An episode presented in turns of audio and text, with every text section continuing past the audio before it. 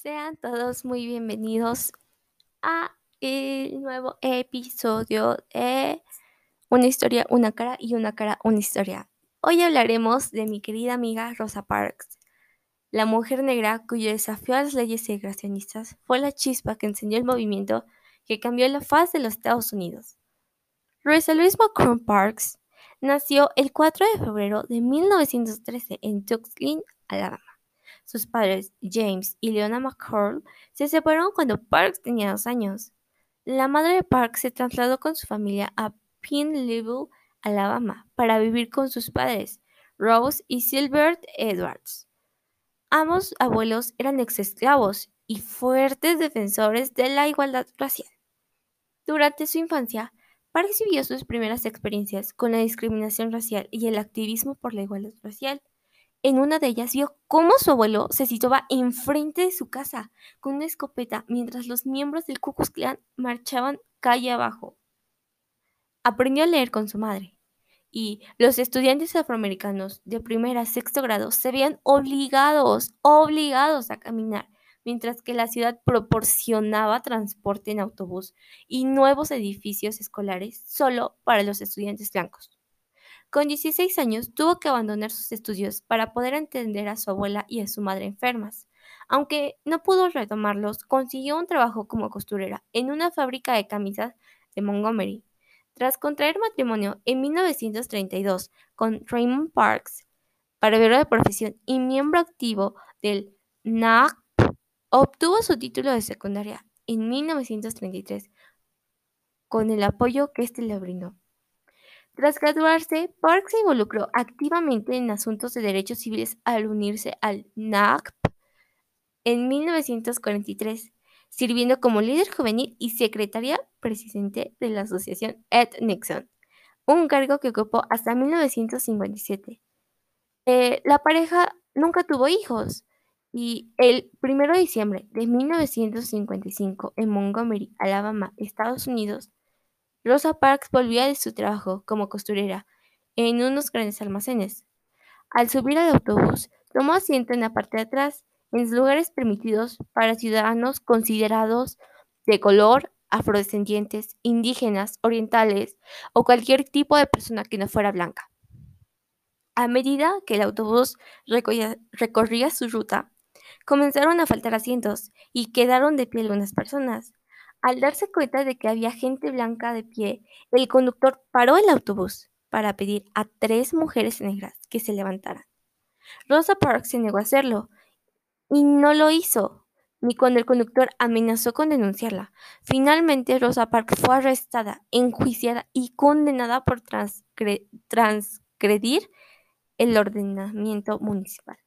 Pero, ¿por qué estaba molesta? ¿Por qué estaba cansada, más bien? ¿Rosa Parks? Rosa Parks, tiempo después, dijo que no se levantó porque estaba cansada, porque no solo se refería a un cansancio físico, con muchas otras personas que en situaciones estaban cansadas de ser tratadas como una ciudadana de segunda. Cada autobús de Montgomery tenía una sección para gente considerada de color o diferente a los blancos. Esta sección no era para un tamaño fijo, sino que variaba según la colocación de un cartel.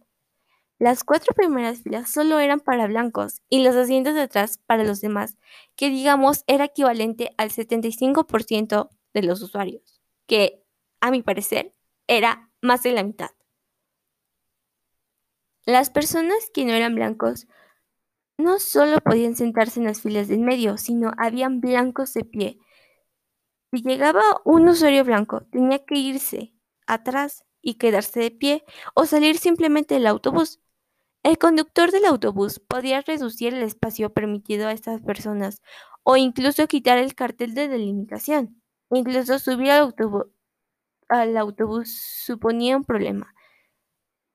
Las personas que no eran blancas tenían que pagar sus billetes entrando por la puerta delantera, pero luego salir y entrar por la trasera. En ocasiones el autobús cerraba sus puertas mientras iba de una puerta a otra, dejándolas en tierra después de haber pagado su billete. Durante años, la comunidad negra y otros grupos protestaron por estas injusticias, pero pues no tenían resultado. Rosa Parks pertenecía a una asociación a favor de los derechos civiles de los afroamericanos. Sus compañeros comenzaron una protesta poco después de que fue arrestada. Estamos pidiendo a todos los negros que no suban a los autobuses el lunes en protesta por el arresto y el juicio. Pueden faltar a clases un día, sin trabajar, coger un taxi o caminar. Pero por favor, por favor, por favor, que ni los niños ni los mayores cojan ningún autobús el lunes. Por favor, permanece fuera de los autobuses el lunes. Este mensaje fue un mensaje radiofónico anunciado en la protesta. El lunes de protesta duró más de un año durante 381 días. La población negra de la ciudad de Montgomery se negó a subir a ningún autobús. El boicot a la compañía de transportes implicó unas 42 mil personas que suponía el 70% de los usuarios de los autobuses. Las autoridades creyeron que siendo ciudadanos pobres, con grandes familias, que tenían que desplazarse a grandes distancias para ir a trabajar, la protesta no duraría mucho. Más sin embargo, los ciudadanos se unieron masivamente a la protesta pacífica y encontraron alternativas de transporte, taxis, camionetas, coches particulares compartidos, bicicletas o simplemente andar varios kilómetros todos los días. Y la ley cambió. Finalmente, en noviembre de 1956, el Tribunal Supremo de los Estados Unidos declaraba inconstitucionalmente la segregación racial en los autobuses. La orden del, Tribunal Supremo llegó a Montgomery el 20 de diciembre. El 21, la población que había sido agregada volvió a subir en los autobuses, solo que ahora podían sentarse donde quisieran. No tenía idea de lo que mis acciones podían provocar. Cuando me arrestaron, no sabía cómo reaccionar a la comunidad. Me gustó que hicieran lo que hicieran, al no subirse a los autobuses. Rosa Parks. Cuando Rosa Parks decidió no levantarse de su asiento, cambió las leyes de su país. No fue la primera persona que se rebelaba contra una norma injusta, pero las circunstancias la llevaron a convertirse en la madre del movimiento de los derechos civiles. Tras su muerte, a los 92 años, en octubre de 2005, Rosa Parks fue velada en el Capitolio de Washington. Ha sido la primera mujer y la segunda persona afroamericana en recibir este honor, concedido solo a 28 personas en la historia de los Estados Unidos. El lunes, el día que murió, murió por causas naturales, en Detroit. Tenía 92 años. Estados Unidos lloraba ayer la muerte de la emblemática Parks, que en 1996 recibió la Medalla de la Libertad y tres años más tarde la Medalla de Oro del Congreso, el máximo reconocimiento civil del país.